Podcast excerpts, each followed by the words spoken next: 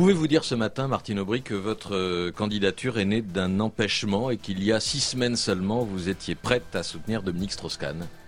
Écoutez, j'ai dit euh, ici, je crois, le 10 mai, ici même, Oui. euh, que tous ceux qui pouvaient être candidats à la présidentielle devaient se préparer et que j'étais prête. C'était avant cet événement. Je sais que beaucoup de gens parlent pour moi, parlent d'envie. euh, de... bon. Aujourd'hui, c'est Christine Lagarde qui remplace euh, Dominique Strauss-Kahn euh, au FMI. Voilà. Et moi, j'espère remplacer euh, Nicolas Sarkozy à l'Élysée. 2012 émission, pilote numéro 2, bonsoir. Nous sommes le mardi 5 juillet et les deux dernières semaines ont été particulièrement chargées d'un point de vue politique. Au PS, on a eu d'abord la candidature de Martine Aubry avec plein de questions qui se posent. Peut-elle gagner? En a-t-elle envie Euh, Royal aussi s'est présenté et si on peut vraiment douter sur ses chances de gagner, on ne peut pas vraiment douter de son envie. Les rebondissements de l'affaire DSK sèment quelques doutes au sein de la primaire, mais on s'oriente quand même vers un duel Aubry-Hollande, sans candidature DSK donc, et l'incertitude règne quant au nombre de militants qui vont se déplacer pour voter. Chez les Verts, Nicolas Hulot se trouve distancé par Eva Joly dans la primaire des écolos. Vu que le rapport de force est inversé dans la population française, que peut-on vraiment en déduire? Du côté de la droite, c'est un petit peu le bordel entre radicalisation du discours, représidentialisation de Nicolas Sarkozy, centrisation de l'échiquier politique, examens nationaux et remaniement ministériel. Une chose est sûre, Nicolas Sarkozy se représentera car c'est trop tard structurellement pour faire machine arrière. Et pendant ce temps-là, en Grèce, c'est la crise économique et politique et ça nous menace et tout le monde s'en fout. L'équipe de cette émission est composée de Greg Bonsoir. et de Philippe Michel. Bonsoir. Alors pilote numéro 2, euh, cela signifie pas d'invité ni de live, euh, donc le, le sommaire sera raccourci. L'avocat du diable sera consacré au mariage gay et avant cela, on commence par les questions de la semaine préparées comme chaque semaine par l'équipe.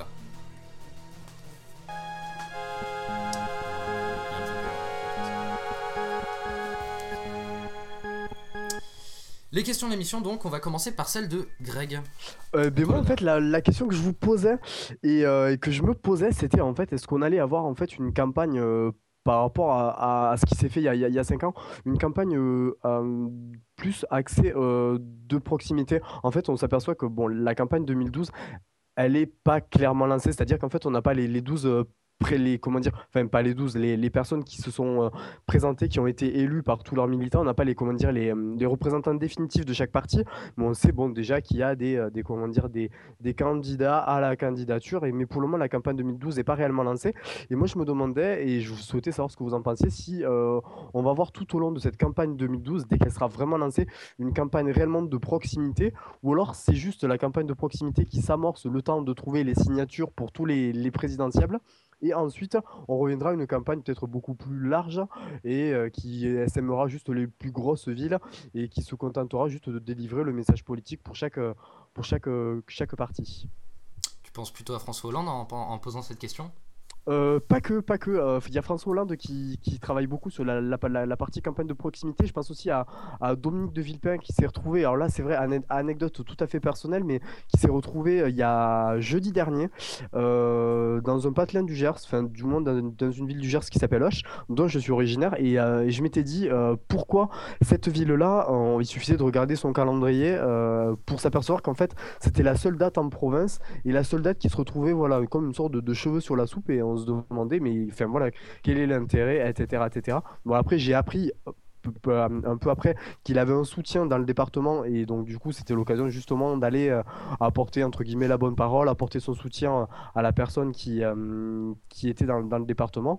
Donc euh, voilà mais je me demandais vraiment vous ce que vous en pensiez et si on allait vraiment vers une campagne de proximité ou plus euh, juste c'est juste vraiment une pré-campagne de préparation histoire de euh, dire que euh, on est près de- du peuple, on va le voir, etc., etc.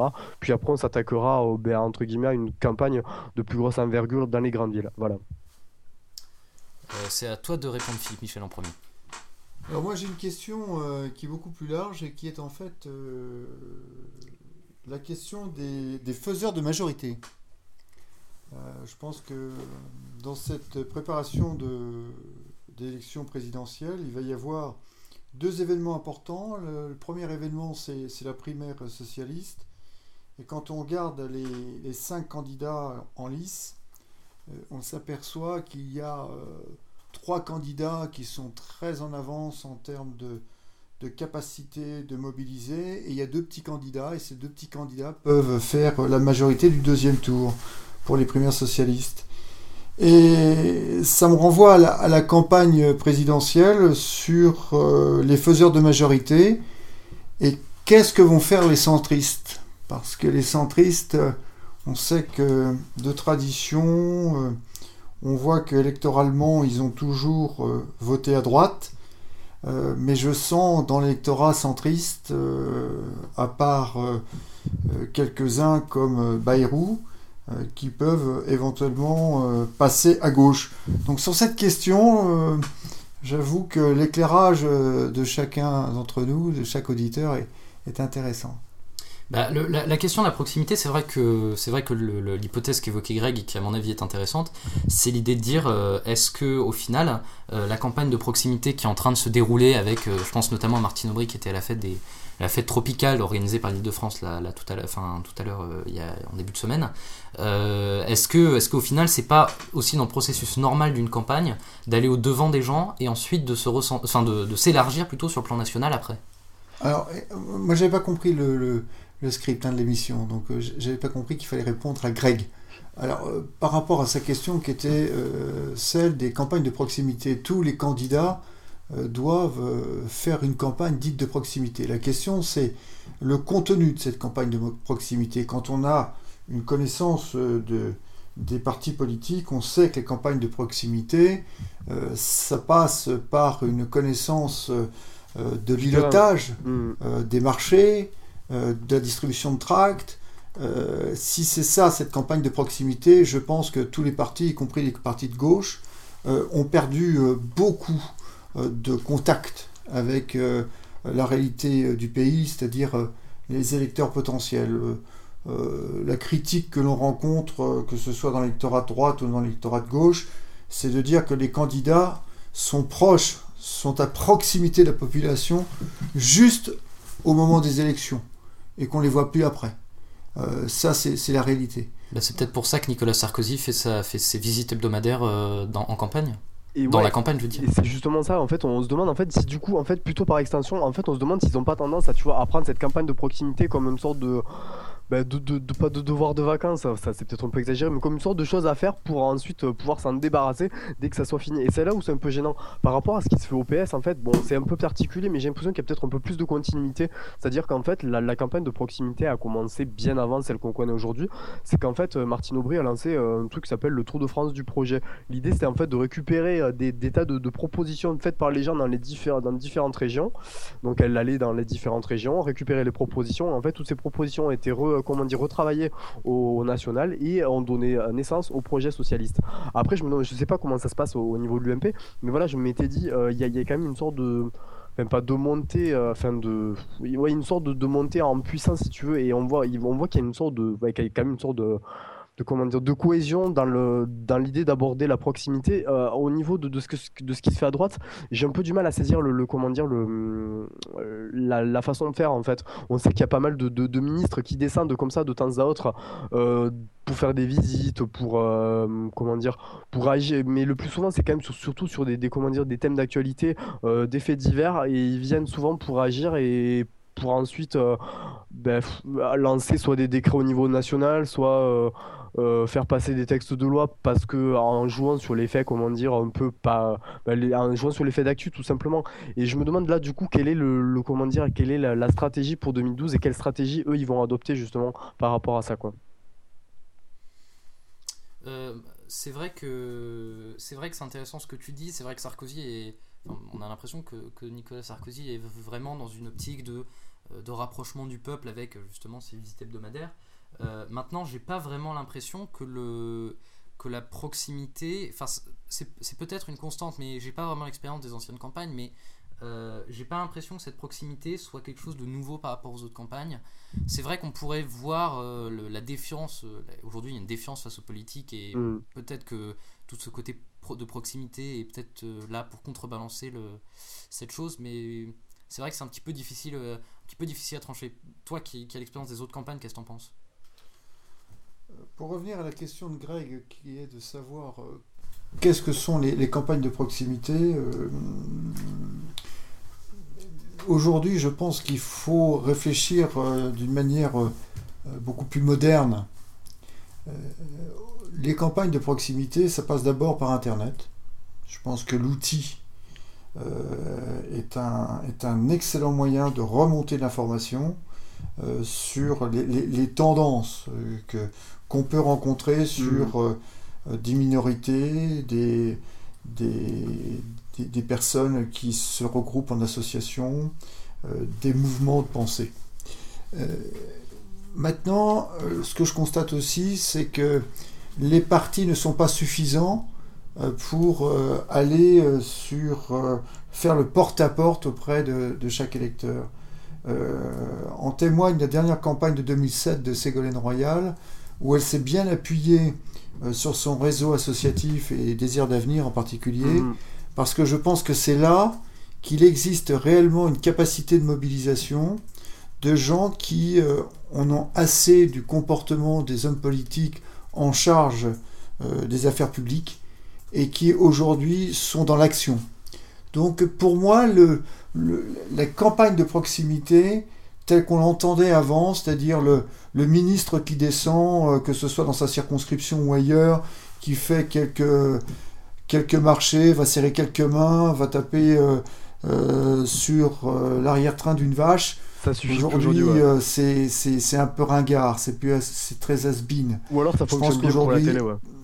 Ah ouais, il faut, il faut maîtriser parfaitement l'outil web il faut bien maîtriser aussi tous les canaux concernant euh, euh, l'information. Ouais, mais alors de l'autre côté, euh, il faut, si on veut maîtriser le média web et essayer de faire une campagne de proximité de ce côté-là, comme ça s'est vu notamment dans les élections, dans les dernières élections municipales en, Italie où le maire de Milan a gagné grâce au web, il faut aussi mettre un gage d'authenticité. Par exemple, quand on voit les, les, profils Twitter où on sait que c'est le cabinet qui, qui fait les messages, c'est vrai que l'authenticité prend un coup dans l'aile. Euh, je pense que l'authenticité, je ne sais pas ce que cache l'authenticité. Je pense que les hommes publics aujourd'hui essayent d'avoir euh, un, masque d'authenticité. Ça a toujours été comme ça. Ils essaient, ouais, ils euh, essaient en fait de justement utiliser l'outil web. En fait, c'est pour eux, c'est faire un acte de essayer de se rapprocher et justement d'accéder à cette euh, proximité dont, on parle et qui est le sujet de, la question. Mais euh, après, c'est vrai qu'en fait, l'outil internet en lui-même, c'est juste un moyen de. Après, moi, ce qui vraiment me, enfin, me tient à cœur, enfin, ou qui me, qui me questionne, c'est, c'est en fait, donc il y a un outil derrière, mais est-ce que derrière, ça doit se transformer en acte concret, en déplacement en récupération des avis et en acte politique derrière, c'est-à-dire en proposition de loi, en politique générale pour un pays. Et là, du coup, en fait, la campagne de proximité, elle est intéressante, enfin, que ce soit côté UMP ou côté, euh, côté PS ou même côté, euh, côté centriste, même si je suis pas trop. Mais euh, là, l'idée, c'est que j'arrive, j'ai vraiment du mal encore à voir où, où, en fait ça en veut en venir, quoi. C'est ça qui est, qui est vraiment particulier en fait. C'est qu'on a un truc, ah, mais il n'y a pas tellement de cohésion dans tout ce qui est fait, quoi. Moi, ça me rappelle une citation de Fabius. Euh, qui disait, bah, je connais peu de citations politiques, mais celle-là, euh, je m'en souviens bien. C'était euh, Fabius qui disait, moi, quand je, quand je marche dans la rue, je, j'accoste même la vieille dame qui est de l'autre côté du trottoir parce que ça peut être la voix qui me fait basculer. Et j'ai l'impression que, ce que, que, ce que vous dites à travers ça, c'est un petit peu une sorte de modèle qui se renverse dans la mesure où, en plus, il y a tellement de, il y a un électorat tellement grand aujourd'hui que c'est difficile d'aller d'aller au plus proche des gens et qu'en fait les, les, visites de proximité sont là vraiment pour euh, comment dire pour la télé parce que Nicolas Sarkozy euh, s'il fait ses visites c'est plus pour se donner une image que pour vraiment récolter des voix dans en campagne. Non, je pense pas, je pense pas. Il y a, y a peut-être pas. Ouais. Je pense que concernant le, le euh, actuellement le, les déplacements que fait Nicolas Sarkozy sur des, des cibles qui sont des cibles socio-professionnelles, c'est euh, justement pour montrer euh, qu'il est attentif aux PME, attentif euh, aux entreprises innovantes, attentif à la population paysanne et autres. pour revenir à la question de Greg, en s'appuyant un petit peu sur les expériences terrain, c'est Ségolène Royal je trouve qu'elle a un excellent, un, mérite important dans ce qu'elle a fait en tant que euh, présidente de, conseil général. C'est euh, toujours être proche des gens qui sont en difficulté. Je pense en particulier aux entreprises qui sont amenées à licencier, voire à fermer. Ah, la, la, fameuse des voitures électriques là? Oui, oui, Eliès par exemple. c'est elle est à la fois homme public, c'est-à-dire femme publique, c'est-à-dire qu'elle est capable de décider au niveau de son département de subventionner des entreprises qui sont en difficulté et c'est pour cela qu'elle se déplace avec euh, euh, bien évidemment de l'argent pour montrer qu'elle est solidaire des gens qui sont en difficulté. Et ça, je pense que euh, aujourd'hui, beaucoup de Français, beaucoup de, salariés sont dans une situation où ils sont dans une désespérance. Et le fait de voir un élu qui vient non pas pour donner ou prêcher la bonne parole, mais venir avec des moyens pour relancer une activité, ça, je pense que c'est constructif. C'est un peu le cas aussi de tout, d'à peu près tous les candidats, euh, tous les candidats aux primaires socialistes, Royal en, dans les Deux-Sèvres, Hollande en Corrèze, même si Hollande est un, peu plus euh, poussé par, euh, par Paris, et Martine Aubry à Lille. rapidement, pour conclure, Greg? Euh, pour conclure, ben non, après, ça sera vraiment l'intérêt de. Ben, je pense qu'en fait, cette proximité-là, faudra qu'on la, qu'on, arrive à l'allier, voir quel est l'impact, et ça, je pense que ça peut être super intéressant, quel est l'impact euh, de la campagne euh, et des réseaux sociaux sur le net, sur cette campagne-là, et surtout sur cette campagne de proximité. Là, Avec une proximité double. Ouais, voilà, il y avait 5 ans, le web commençait à être un, vecteur pour la campagne, parce que voilà, Ségolène Royal avait vraiment réussi avec Désir d'avenir à, à, à amorcer quelque chose. Euh, entre temps, il y a eu Obama, il y a eu toute une expérience vraiment très très riche euh, sur laquelle beaucoup beaucoup de pays se et euh, se sont et comment dire inspirés. Et là, l'idée, ça va vraiment être de voir comment comment tout ça va impacter une, campagne sur le terrain. Pas de, pas de conclusion. donc c'est à toi, Philippe Michel, de faire une, de faire une de, de dire ta question, de la redire en l'occurrence. Oui, alors donc moi ma question c'était en synthèse les faiseurs de majorité. Euh, dans, le, dans ce qui se prépare aujourd'hui, c'est euh, bien évidemment dans, le calendrier d'abord euh, cette primaire socialiste et nous avons cinq candidats déclarés. je pense qu'aujourd'hui, quand on regarde les sondages, quand on connaît un petit peu l'électorat de gauche, Hollande est très bien placé. Je pense qu'il sera talonné peut-être à 10 points par Martine Aubry. Et derrière, nous avons euh, Ségolène Royal. Euh, Ségolène Royal peut, peut faire un, 10-12%.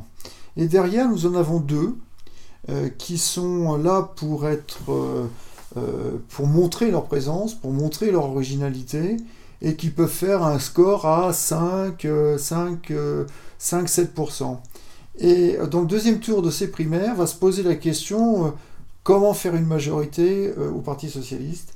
Et là, on, voit que toutes ces personnes qui sont euh, sorties du, congrès euh, euh, de, Reims, où ils étaient ensemble, comment ils vont pouvoir justifier des alliances sur, sur cette préparation de deuxième tour, et en particulier ceux qui sont avec des petits scores potentiels que sont Montebourg et Valls. Et ça me renvoie à la deuxième question, qui est celle donc euh, de l'élection présidentielle. Euh, aujourd'hui, on sait très bien, euh, quand on regarde 2007, que Sarkozy a gagné très largement, même si on peut se satisfaire du, du, bon score de Ségolène Royal. les centristes ont voté majoritairement en 2007 à droite. là, je ne le sens pas dans cette élection. Je ne le sens pas pourquoi, parce que j'ai deux indicateurs. Le premier, c'est la multiplicité des candidatures au centre. Je pense que Bayrou euh, restera toujours euh, euh, quelqu'un, un, supplétif de la droite.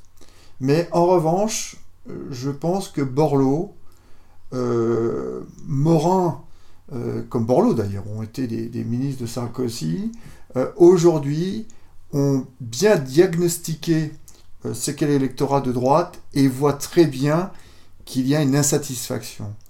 Et j'ai l'impression qu'ils sont en train de travailler sur un axe qu'on est en train de, de, voir émerger, qui est les centristes et les écologistes.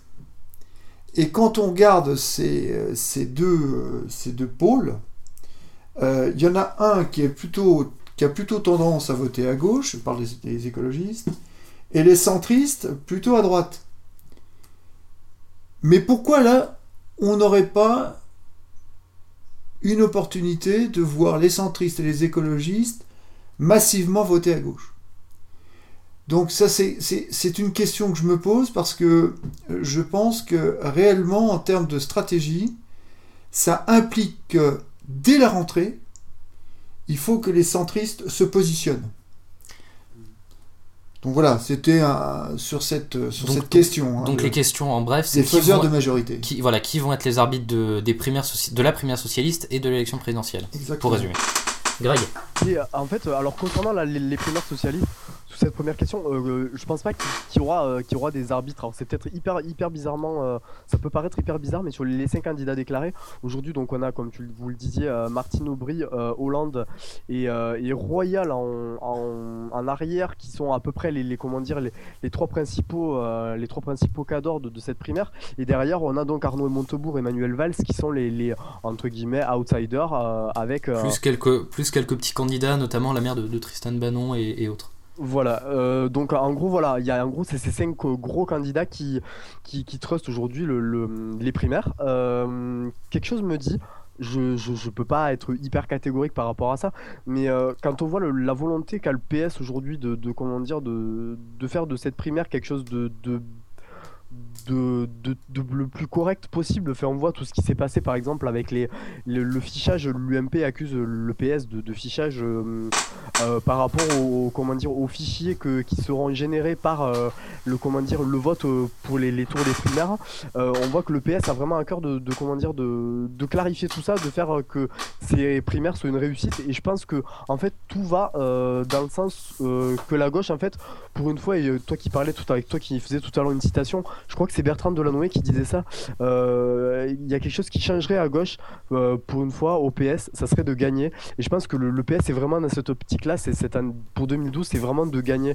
Et, euh, et je pense qu'ils sont prêts pour le moment, c'est vrai que c'est un peu compliqué, mais je pense qu'ils sont prêts à, arriver tous à un consensus pour une personne, une fois que ils se seront tous entre guillemets battus pour pour leur comment dire, pour leur pour leur programme politique. Après, concernant le, report des voix d'Arnaud Montebourg et, de, Manuel Valls, euh, Arnaud Montebourg, il a toujours été, euh, comment dire, il a toujours été dans les reports de voix plutôt à gauche et plutôt affilié à Aubry. Euh, donc je pense que lui, il aura aucun problème sur, sur son report sur les voies d'Aubry. Par contre, sur le, comment dire, celui de, de, Manuel Valls, je suis un peu plus, euh, comment dire, un peu plus euh, circonspect. ouais, parce qu'il avait, euh, il s'était rallié à la, comment dire, à la, une candidature de Strauss-Kahn à l'époque où celui-ci se, enfin, avait dans l'idée de se présenter. Et on sait qu'il est quand même clairement affiché à la droite du parti. Il a des idées parfois très très très catégoriques sur certaines. Royal en 2008. Ouais, tout à fait. Il a des idées parfois très très très catégoriques sur certaines, sur certaines choses qui, qui comment dire, qui, qui détonnent un peu avec le, la comment dire la, les, les avis général, l'avis général du parti. Par exemple, cette idée de euh, en 2011 de vouloir euh, déverrouiller euh, les 35 heures si jamais la gauche l'emportait. Enfin, vous voyez, ce genre de choses qui fait un peu toller au sein du parti, surtout quand on sait que la première secrétaire est, est à l'origine de ces 35 heures. Enfin, bref, voilà, il y a tout un tas d'indicateurs qui font que pour le moment, Manuel Valls, j'arrive pas trop à, voir où se situe son, son, comment dire, son report de voix. donc, pour le moment, je reste assez, assez, comment dire, assez confiant sur la volonté du, PS, voilà, de, une fois la bataille des primaires euh, terminée, de se rallier derrière une personne, quoi. Alors Greg, justement, par rapport à cette question, moi, je, pour moi, c'est vraiment encore une interrogation parce que ce que tu as décrit, euh, je partage l'analyse. Euh, ça veut dire que dans le Parti socialiste, il y aurait dans les candidats qui, sont, qui ont tous voté le programme socialiste, donc il n'y a pas de nuance, mhm. donc il n'y a pas de différence. On est d'accord. Donc il n'y a pas d'écart idéologique ni politique. Comment on peut dire, comme tu l'as dit très justement, qu'il y aurait peut-être euh, un Hollande plutôt à droite et une Martine Aubry plutôt à gauche? Ce qui veut dire que dans ton pronostic en disant tiens Manuel Valls avec des positions sur la sécurité, sur la drogue et autres, est-ce qu'il peut être qualifié d'être plus à droite? Et Martine Aubry et Arnaud Montebourg, Arnaud Montebourg plutôt à gauche. Euh, ce qui voudrait dire que déjà, on est en train de, constater que dans ces primaires, il existe bien toujours récurrent la question d'un parti socialiste qui est très, très ouvert, avec une aile gauche et une aile droite. Mais la difficulté, c'est que ce parti socialiste qui s'engage dans les primaires, ils ont tous voté le programme. C'est-à-dire qu'il ne va pas y avoir normalement une position plus à gauche ou plus à droite. Il y, a Hollande qui promet quand même de revenir sur le programme euh, un petit peu, un petit peu. Comme, euh, comme euh, Ségolène Royal était revenu sur le programme en 2007. donc, quelque part, les faiseurs de majorité, et c'est là qu'il faut connaître un petit peu le, jeu politique, c'est que à gauche et dans le Parti socialiste, je pense que cette question se pose déjà en ce qui concerne ces cinq candidats. Parce qu'ils savent très bien qu'en ce qui concerne leur choix, il peut être déterminant. Prenons l'exemple de Ségolène Royal. Ségolène Royal, on peut l'accréditer de 15% au premier tour.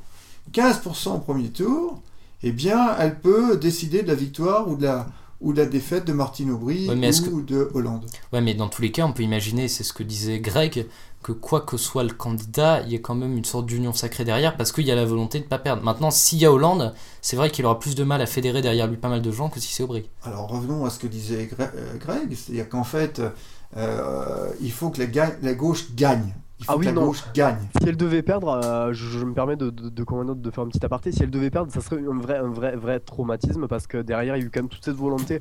On pour toi ou pour le PS ça serait un vrai traumatisme, ça serait un vrai traumatisme au poème barre. Je vous vois venir, ça serait un vrai traumatisme. Euh, ça serait un vrai traumatisme pour qui? Ça serait un vrai traumatisme pour, les gens de gauche. Pour le PS, ça ne sera pas un traumatisme pour les gens de droite. Ah, on est d'accord. Donc il faut rester extrêmement pragmatique. Tout à fait. Comment la gauche peut gagner? C'est ça qui est important. Parce que si la gauche, euh, on peut toujours euh, vouloir la victoire de la gauche, c'est comment on a les moyens de battre Sarkozy. Or, battre Sarkozy, quand tu viens de faire l'analyse précédente concernant les candidats socialistes, euh, clairement, aujourd'hui, il y a un risque fort entre le premier et le deuxième tour des primaires socialistes, c'est de voir justement une aile droite et une aile gauche se dessiner à l'intérieur du parti et du Parti socialiste. Et ça, c'est important de le souligner. Pourquoi? Parce que en fonction de ce, de, cette, de ce candidat, il pourra rallier les centristes ou rallier des écolos. Mhm. Si c'est euh, si c'est Aubry, je pense que sans aucune dans les négociations avec les écologistes et le parti de gauche et les autres, je pense que la passerelle sera facile à établir. Mais si c'est Hollande qui est contre le nucléaire, euh, enfin qui est contre le nucléaire, qui est contre la sortie euh, totale et, du nucléaire, ça sera plus difficile. Ce sera beaucoup plus difficile pour, pour les écolos. Euh, rapidement, Greg, pour comprendre. Pour revenir très vite fait aux, positions de force, Martine Aubry, euh, les, journalistes accordent à le dire, et euh, que ce soit en interne ou en externe, elle a quand même repris en main partie qui appartait après toutes les, années de synthèse, ce qu'on appelait, et ce que le journaliste a appelé aussi les années de synthèse molle de, de, l'ère François Hollande, a quand même réussi à reprendre le parti, à le structurer, à en faire quelque chose. Et je pense qu'en fait, son entre guillemets Nora transpirera par-dessus le parti. Et dès que sera, même après le fait qu'elle soit plus secrétaire, je pense qu'il y aura quand même une savoir comptera quand même euh, sur l'idée qu'à un moment donné, bon, on arrête euh, les combats fratricides, on se rassemble et on y va pour gagner et pas pour enclencher une machine à perdre comme beaucoup, euh, comme beaucoup le disaient. Quoi. rapidement, Philippe, Michel Oui, ce que je disais concernant maintenant le, la préparation des, des élections présidentielles, c'est c'est le comportement du centre, du centre et des écologistes. Mais est-ce que, est on, a vu que, on a vu que Hulot euh, va probablement perdre la primaire écolo. Euh, est-ce que, est-ce que c'est aussi un signal de la part des écologistes qu'ils veulent pas justement une alliance avec le, avec le centre? Justement, c'était ma question, c'est que aujourd'hui, euh, le résultat des, primaires des écologistes me laisse penser que rien n'est gagné concernant le bon report à gauche des, voix euh, écologistes, parce que quand même Hulot avec 40%, euh, il pèse. Ouais, mais c'est pas les, les, gens qui ont voté Hulot sont pas forcément contre un report des voix à gauche. Justement, là, pour moi, j'ai une grande interrogation. Pourquoi? Parce qu'il y a toujours cette épée de Damoclès de, je pense que pour la majorité des écologistes, euh, ils veulent faire gagner la gauche. Ils veulent battre Sarkozy. Or, quelque part. Euh, enfin, Borloo aussi, hein, dans un sens. Tout à fait, tout à fait. Donc il y a bien une conjonction aujourd'hui des anti-sarkozystes. Et pour revenir aux, aux écologistes, je pense que les écologistes aujourd'hui, je ne suis pas encore sûr qu'ils iront jusqu'au bout de leur candidature.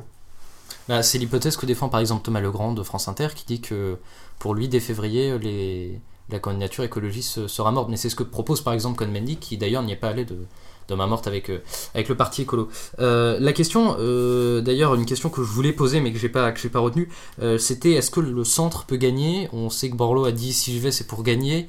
dans, là, dans la ville où, j'habite, il y avait Morin qui faisait un meeting il n'y a pas très longtemps qui disait l'alternative politique est au centre. on a l'impression que le centre veut vraiment, enfin que, le, que la fameuse alliance républicaine écologiste, d'ailleurs, hein, c'est marqué dans le nom, oui, euh, et non pas européenne, ce qui d'ailleurs m'a un peu surpris de ce côté-là.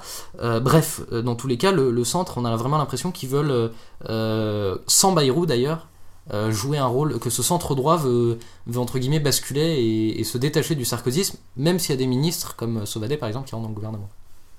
Après, c'est après c'est compliqué par rapport à ça parce qu'on sait très bien que euh, l'idée là c'est de se détacher. Alors après, quels sont les, comment dire les, objectifs de tout ça? Enfin, je pense que Bayana il pense beaucoup au poste, hein, on est d'accord. Mais euh, mais comment dire euh, On sait très bien que ces personnes-là, une fois les, les, les comment dire les les les, hum, les deux finalistes choisis, une fois les deux finalistes choisis, on sait très bien que le report de voix pour ces candidats-là n'ira pas à gauche, il ira à droite, il ira à Sarkozy, à la personne qu'ils ont tant critiqué. Et, et je me dis finalement pourquoi, euh, comment dire, quel est le, quel est l'intérêt bah Justement, Greg, c'est tout, le sens de ma question. Hein. Je, je, suis justement pas convaincu parce que autant euh, euh, en 2007, Bayrou, pour moi, a toujours été quelqu'un de droite. Je reste persuadé qu'en ce qui concerne Morin et même Borloo, aujourd'hui qui s'en défend, ce sont des gens qui ont tendance d'être centre droit, mhm. mais réellement, ils veulent que Sarkozy perde. et sur cet objectif, euh, ils vont mettre tous les moyens, et ce qu'on appelle avant le vote révolutionnaire, c'est-à-dire le, positionnement au deuxième tour, et apporter les voix qu'il faut pour que la gauche gagne. Je pense qu'ils veulent faire perdre Sarkozy. C'est quoi leur intérêt? Leur intérêt, c'est que globalement, euh, les 5 ans du quinquennat, les 5 ans de, de Sarkozy, président de la République, euh, c'est un désastre pour la France. Alors ça, c'est, ça, c'est ton avis, ça. Non, mais Désastre. Je, pense que c'est pour beaucoup de Français. Oui, bah, d'ailleurs, c'est, l'indicateur qui est très marquant, c'est quand même que 55% des gens qui ont, 45% euh, des gens qui ont voté Sarkozy ne veulent plus revoter pour lui. Ça, c'est quand même très fort. Et, je pense que on, revient à, la première question, la question de Greg, qui était de savoir comment on fait des campagnes de proximité, ceux qui ont marqué les gens. Euh, je parle des, gens de, de, de, de nos entourages c'est toute cette, cette manière d'être et de faire de la politique comme le fait Sarkozy, ce qu'on appelle euh, euh, bling bling, Sarko bling bling. Ça, c'est inacceptable, ça, les gens n'en veulent plus. Et je pense que euh, les radicaux n'ont jamais voulu d'avoir cette droite qui a ce comportement. Et cette droite financière, cette droite excessive, ils n'en veulent plus. Mais alors, la droite.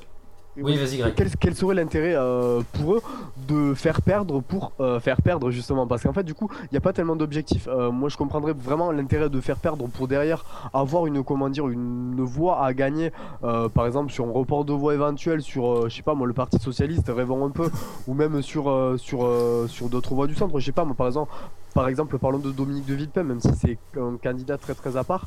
Euh, ouais, pour le moment, là, je vois vraiment pas l'idée de faire perdre pour faire perdre. Même s'ils ont beaucoup à faire payer à Sarkozy, on sait très bien qu'à un moment donné, ça suffit pas. Euh, quel âge as-tu, Greg? Euh, J'en ai 22. T'en as 22. Je t'invite à, regarder dans notre histoire contemporaine la, la, victoire de François Mitterrand face à Giscard d'Estaing. Ce que l'on sait aujourd'hui d'un point de vue électoral, c'est que c'est Jacques Chirac qui a fait perdre Giscard d'Estaing.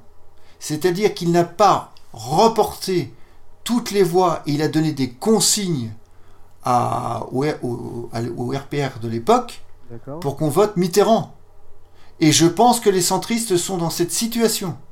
C'est-à-dire qu'officiellement, Je te parle de la campagne euh, de 81. Euh, Giscard, euh, Jacques Chirac dit à titre personnel, je vote pour Giscard d'Estaing, et à côté, il donne des instructions pour que une majorité d'électeurs qu'il connaît, qu'il peut identifier, vote à gauche. Mhm. C'est ce qu'on appelle le vote révolutionnaire, c'est-à-dire contre son parti ou contre euh, sa majorité. Et je pense qu'aujourd'hui, les centristes sont dans cette situation. C'était quoi l'intérêt de Chirac à l'époque? C'était de se retrouver dans l'opposition? Chirac voulait faire perdre Giscard d'Estaing. D'accord. C'était pas un calcul politique pour ce C'est un calcul politique. Je fais, je fais perdre Giscard d'Estaing, même s'il est dans mon camp. Je pense que les centristes aujourd'hui, ils, ils, sont eux aussi sur le marché, sur les marchés.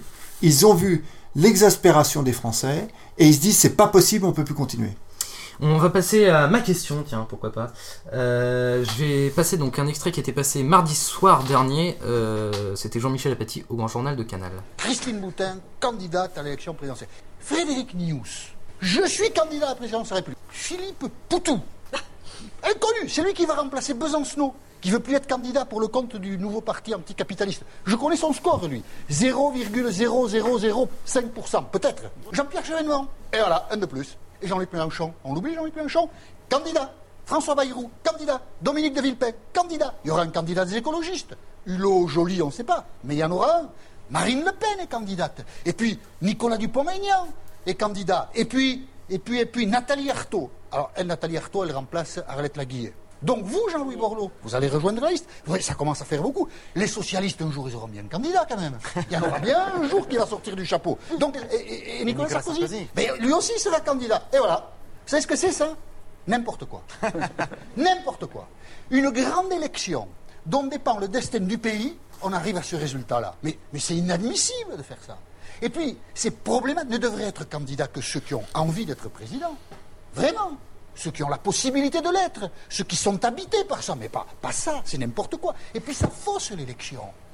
Le 21 avril 2002, on en parle tout le temps, c'est le premier tour de l'élection présidentielle, depuis que cette élection existe, où il y a le plus de candidats, 16.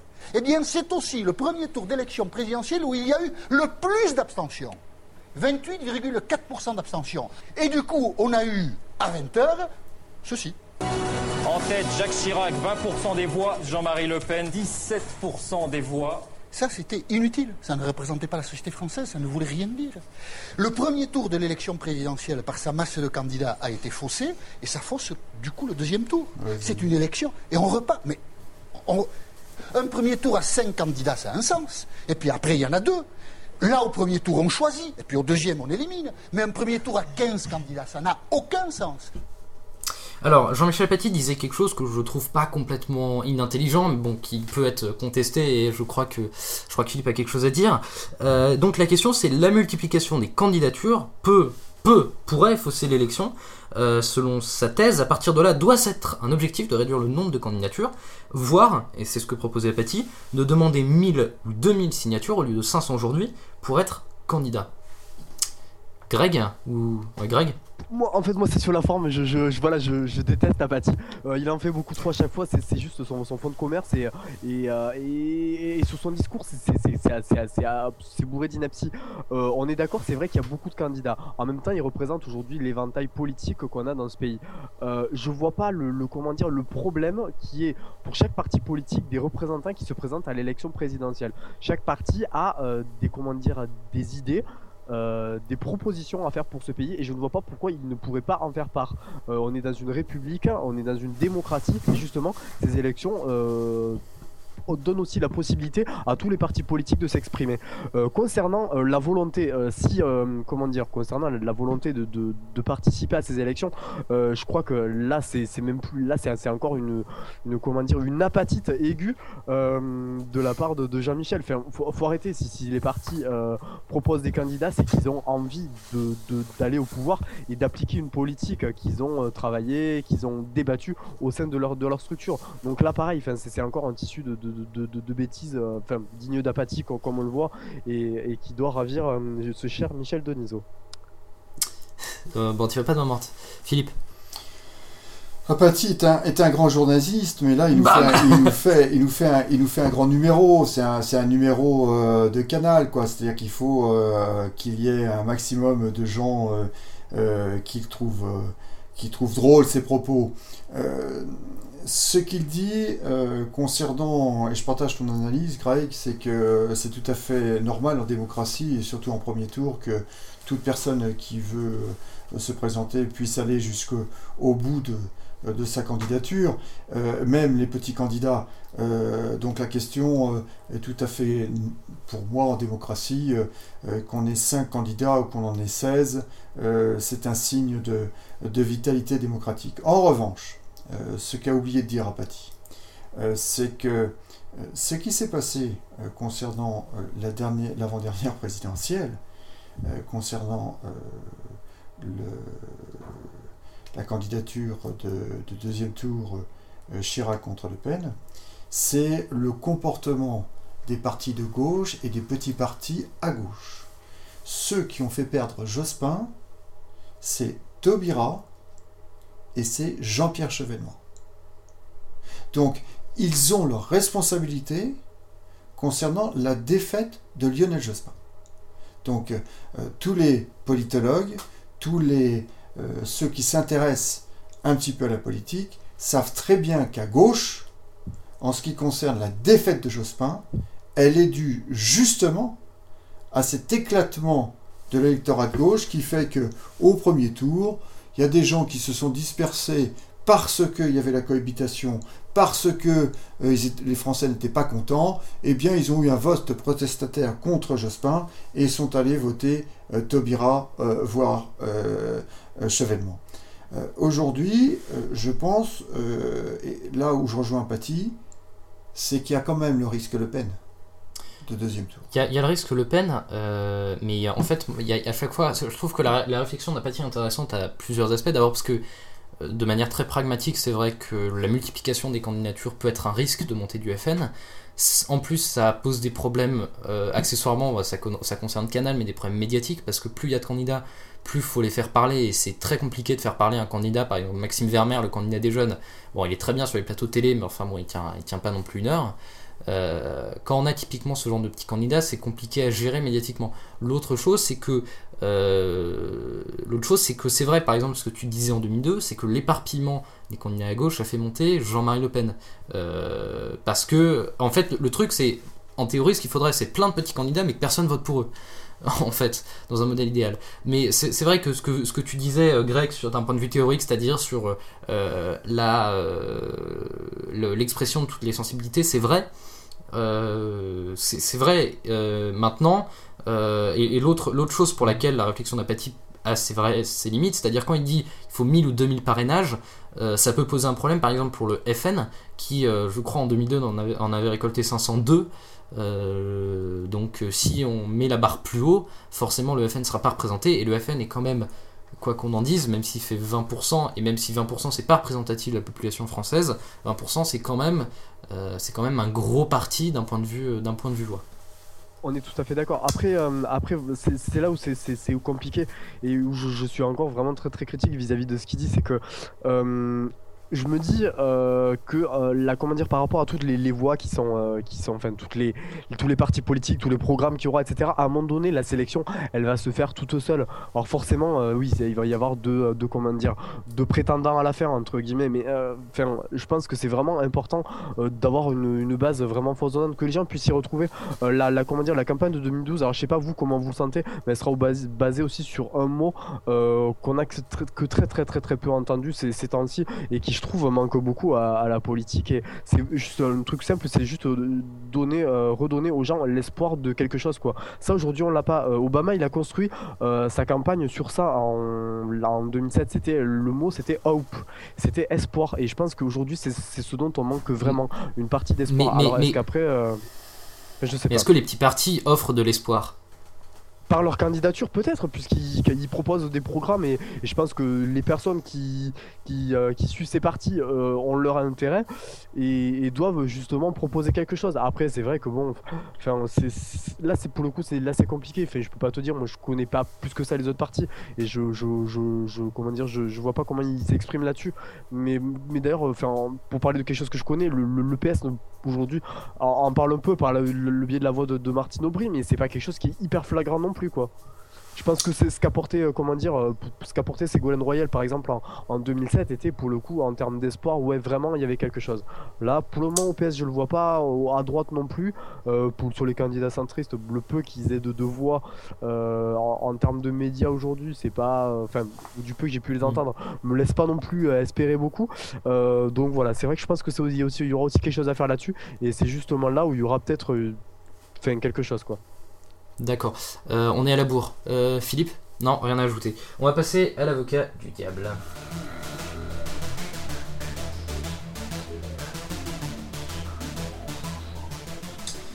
Alors comme c'est un pilote, je vais essayer de présenter rapidement l'avocat du diable. En fait, c'est un débat où chacun débat sur un sujet, suivant une opinion qui n'est pas forcément la sienne, vous allez comprendre. Et c'est chronométré, ça dure 10 minutes.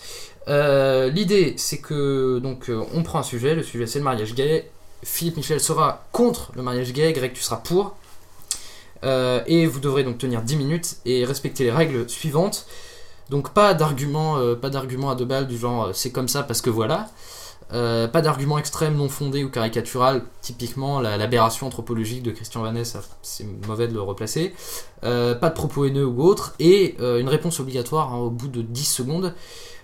si quelqu'un ne respecte pas les règles, il est éliminé. Donc, premier avocat du diable sur le mariage gay, puisque pas samedi dernier, le samedi d'avant, c'était la Gay Pride, la marche des fiertés à Paris. Euh, elle coïncidait avec un autre événement politique important pour la communauté homosexuelle, car le PS avait soumis une proposition de loi sur le mariage gay, proposition rejetée par l'UMP, avec notamment les déclarations de, de Vanest sur euh, l'aberration anthropologique ou de Bachelot, à contrario, qui disait que l'adoption du mariage gay était inéluctable. 58% des Français sont favorables au mariage gay contre 49% il y a 10 ans, et si la gauche gagne en 2012, ce sera une des premières mesures adoptées, mais est-ce souhaitable? Euh, je, vais, je vais ouvrir la parole avec Greg, tiens, parce que c'est le plus jeune c'est comment dire, c'est toujours un peu particulier de, parler de ça, mais euh, je pense qu'il y a des chiffres qui qui, qui, qui, laissent pas qui laissent pas de doute. Aujourd'hui, euh, euh, selon une enquête du magazine Tétu, pour je ne sais quelle année, j'aurais peut-être dû me renseigner un peu plus un peu plus comment dire précisément, mais il y a une personne homosexuelle sur quatre qui a été agressée physiquement dans les dix dernières années en France. Une personne sur quatre. C'est. Mais, mais, mais est-ce que le, le mariage gay va permettre de résoudre ce problème? Est-ce que le En fait, non, bien sûr que non, bien sûr que non. Euh, ça sera juste, comment dire, enfin, selon moi, une sorte de, de enfin, c'est peut-être très exagéré, mais une sorte d'attirail euh, politique, attirail législatif pour.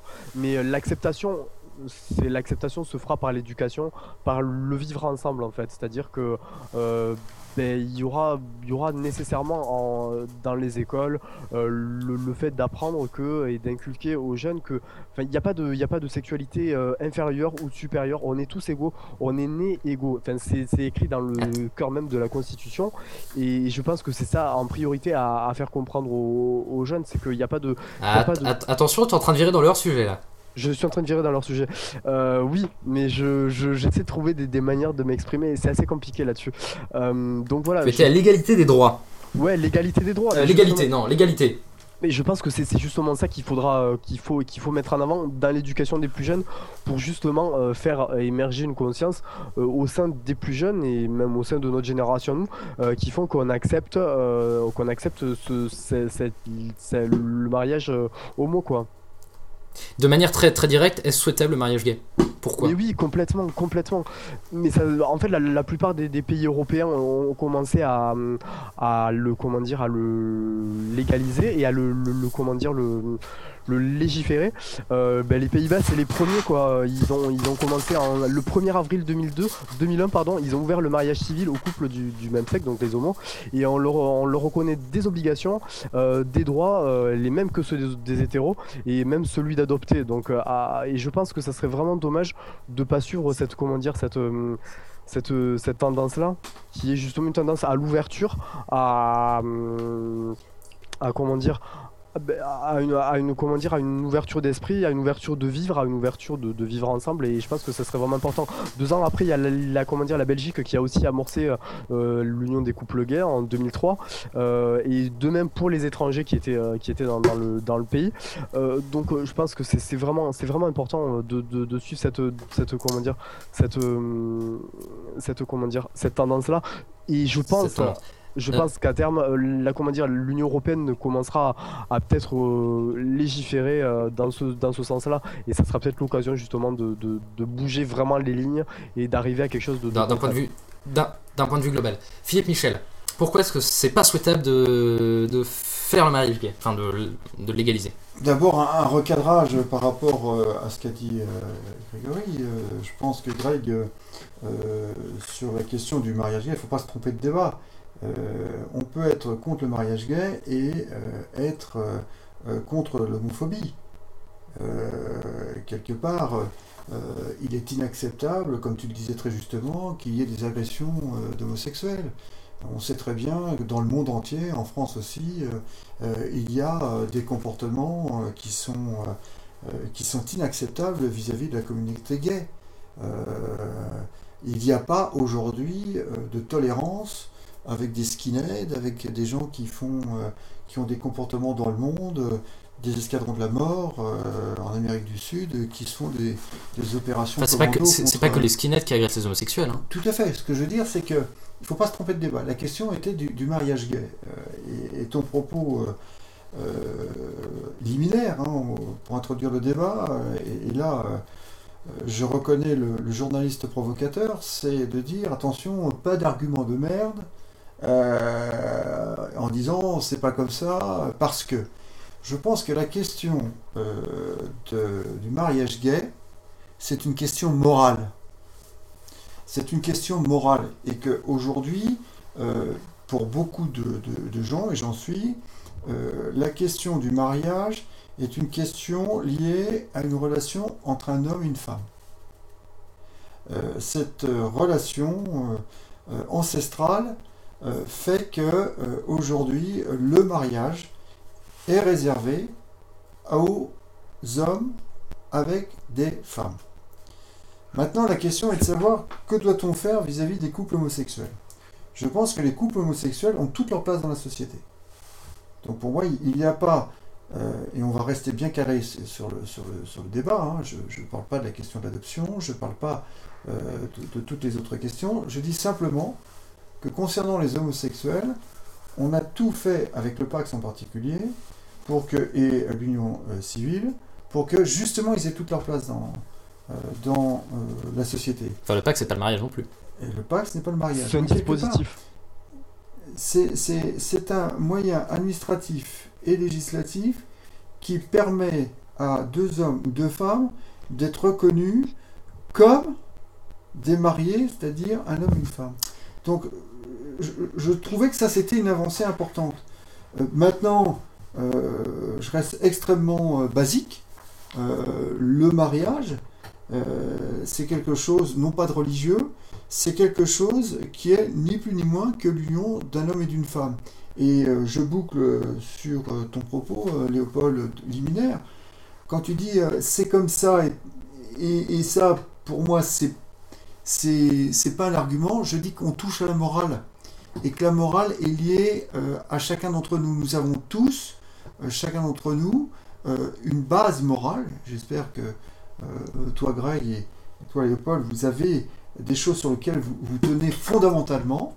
Et vous n'allez pas vous appuyer sur des philosophes, des sociologues, des sexologues ou autres pour avancer des arguments. Greg En fait, c'est très compliqué. Et là, tu me parles de morale. Et, là, tu vois, ça, commence à. moi, moi je, peux pas avec la morale. Je peux plus. Euh, parce qu'en fait, cette morale dont tu parles, et je pense que c'est peut-être là le. Enfin, pour moi, le, problème, c'est qu'en fait, cette morale, c'est la morale. Enfin, on va parler peut-être de la morale, entre guillemets, française. C'est une morale héritée d'un héritage. Et cet héritage, il est chrétien. Et on sait très bien que, que les on chrétiens. dérive on ne dérive pas du tout. Euh, on ne dérive pas du tout. Euh, non, non, mais en fait, je trouve qu'il y, a quand même une part de, morale chrétienne qui fait que euh, on refuse le comment dire le, mariage de, personnes de même sexe. En Espagne, ils ont réussi à avoir cette ouverture. Pourtant, c'est un, pays très très chrétien. Ils ont quand même ouvert le mariage aux, homosexuels. Pourquoi en France on n'en serait pas capable? En fait, le mariage, c'est juste le, comment dire. Pourquoi, pourquoi en termes d'égalité, on n'autoriserait pas ce mariage? Enfin, C'est bête, c'est juste une union entre deux, personnes. Et c'est juste une ligne écrite sur, sur un, ligne de une, texte de loi qui fait que deux personnes euh, peuvent être égales euh, par rapport à d'autres ça, ça changerait rien. Alors c'est vrai qu'on a créé le PAX qui a été, euh, je pense, d'une très, euh, pas d'une très grande utilité. Si, si, quand même, ça a permis d'avaliser administrativement des unions, mais, euh, mais en termes d'égalité entre personnes, j'ai du mal à, comment dire, à, avaliser le, concept de PAX parce que c'est encore un dispositif à côté et c'est pas l'équivalent du mariage. Est-ce que, le, est -ce que le fond de la question, c'est pas la reconnaissance du mariage pour beaucoup qui sont contre le mariage homosexuel, comme le... Bon, on va pas se mentir, hein, je suis désolé pour les petits enfants qui nous écoutent, mais non, deux homosexuels ne peuvent pas avoir un enfant naturellement. Euh, donc, euh, est-ce que le, fond de cette affaire, au final, euh, c'est pas que, comment dire, que le, que le mariage est perçu comme certains, ou pas d'ailleurs, comme une institution visant à la reproduction? Euh, non, je pense pas, parce qu'en fait, euh, là, ce que tu, poses comme question, c'était euh, des questions du siècle passé, basées sur une morale judéo-chrétienne. Donc, si on veut pas, si on veut pas se poser la question de, nos origines en disant qu'est-ce qu'être français aujourd'hui, qu'est-ce que ça veut dire aujourd'hui d'avoir une morale, bah, ça se résume à à, ton commentaire de départ. C'est-à-dire que ça peut vite déboucher sur des, arguments qu'on peut qualifier des arguments de merde, hein, puisque c'est toi qui l'as dit, Léopold. Je ne l'ai pas dit explicitement. Euh, je peux te redire ton, ton script. Oui, c'est ce, qui est, dans le script. Pas d'argument de merde, je reprends tes propos. Or, ce que, ce que dit Greg est intéressant, c'est que lui, il dit dès qu'on parle de morale, je commence à voir les poils qui se hérissent. Mais non, faut pas. Euh, tu, tu, prends euh, malheureusement, Greg, de mauvais exemples. Euh, est-ce que tu as entendu dans mes propos qu'un homosexuel était inférieur ou supérieur à un hétéro?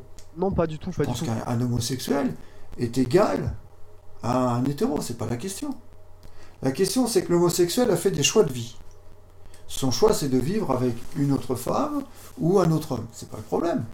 La question, c'est le mariage. La question, le débat, c'est le mariage. Aujourd'hui, nous avons eu euh, des avancées législatives importantes avec le Pax, avec euh, la reconnaissance par la société qu'il existait bien des couples homosexuels, le mariage, je pense que c'est pour ça que le législateur se pose la question, c'est de dire bah, le mariage reste l'union d'un homme et d'une femme. Euh, Greg, en conclusion, il reste 7 euh, secondes. En fait, je pense que là, ce qui fait vraiment peur, et c'est sur le débat, et c'est là où c'est problématique, c'est qu'en fait, il y a derrière tout ça, il y a le mariage, mais si on commence à légaliser le mariage, derrière, il y a, la, comment dire, la possibilité pour les, les, mariés d'adopter un enfant. Et c'est là où peut-être réside le plus cœur du problème, le plus gros du problème. C'est ce, que j'ai dit. Euh, C'est ce que j'ai dit, j'avais raison. vous avez réussi à tenir 10 minutes, ce qui est pas mal. merci donc à vous deux d'avoir débattu sur le mariage gay. Vous êtes très bien défendus tous les deux. Euh... Ouais, mais ça dure que 10 minutes, donc j'ai été obligé de un petit peu de couper. Euh, allez, voilà, c'est la fin du deuxième pilote de, 2012 émission. Merci Greg. Merci beaucoup. Merci Philippe Michel. Merci à vous. 2012 émission, c'est aussi sur le web, 2012émission.fr, c'est un super site, allez le voir, c'est moi qui l'ai codé. Ouais. Euh, on est aussi sur Twitter, on est sur iTunes, c'est sur Pod Radio, peut-être. On se retrouve peut-être la semaine prochaine. D'ici là, portez-vous bien. Ciao.